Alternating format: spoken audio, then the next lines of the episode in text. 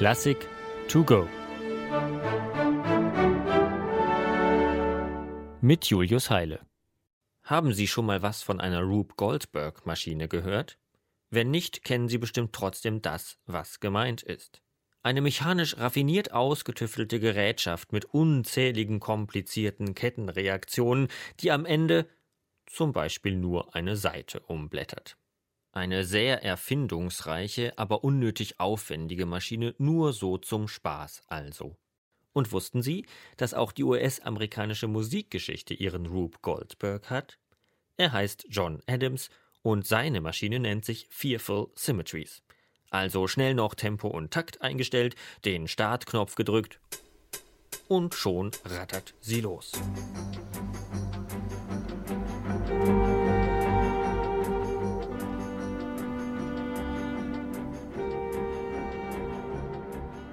Eine knappe halbe Stunde lang bleibt diese Maschine nun in Gang, hangelt sich von Station zu Station, von Orchestergruppe zu Orchestergruppe und dient dabei doch nur dem einen, gar nicht so unnötigen Zweck, musikalisches Vergnügen zu bereiten.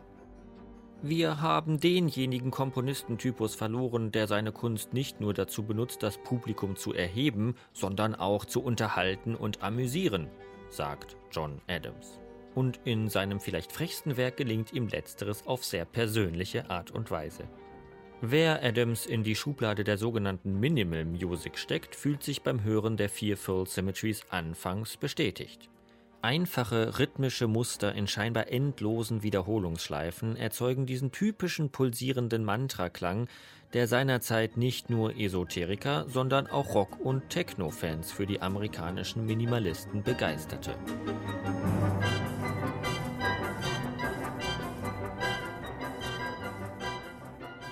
Aber Adams Musik ist mehr als das. Seine Klangmaschine arbeitet, wie bei Rube Goldberg, übertrieben präzise und führt sich damit selbst ad absurdum. Die bewusst eintönigen, vorhersehbaren, manchmal auch langweiligen Symmetrien der Minimal Music sind in diesem Fall eben fearful, haben ihre unbequemen, furchtbaren, ja sogar wahnsinnigen Momente. Dabei sind die von ihnen ausgelösten Assoziationen so vielfarbig wie das zwischen Big Band, Pop und Sinfoniebesetzung vermittelnde Orchester. Mal bringen Boogie-Woogie-Bässe das stabile Gerüst des Maschinenaufbaus fast zum Swingen.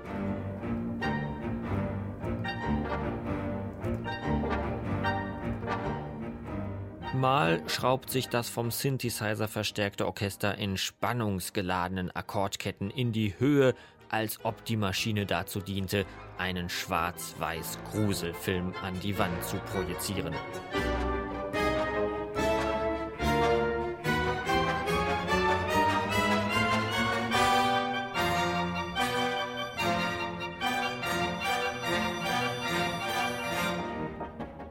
Und dann, etwa nach der Hälfte ihrer Laufzeit, scheint die Maschine fast auseinanderzubrechen.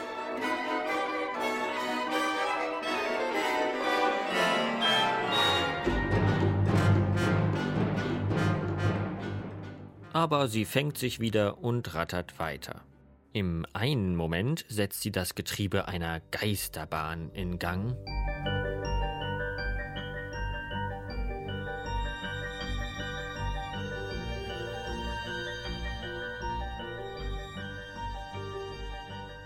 Im nächsten Moment erweist sie sich als Lkw-Motor mit selbstauslösender Hupe, praktisch für den Verkehrsstau in der Großstadt.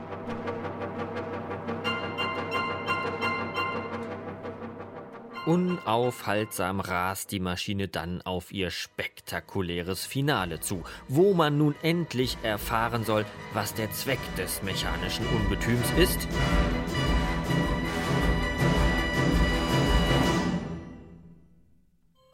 Aber wie das bei einer Rube Goldberg Maschine ebenso ist, hier wurde viel Lärm um nichts gemacht. Mit einem Augenzwinkern inszeniert Adams zum Schluss der vier Full Symmetries im Jahr 1988 damit zugleich seinen persönlichen Abschied von einer liebgewonnenen Stilrichtung. Denn jede Maschine, selbst wenn sie vom unerschütterlichen Vieltaktmotor der Minimal Music angetrieben wird, gibt irgendwann einfach den Geist auf.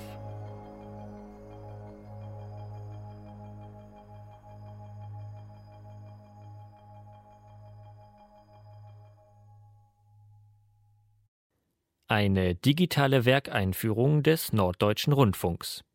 Weitere Folgen finden Sie unter ndr.de-classic to go.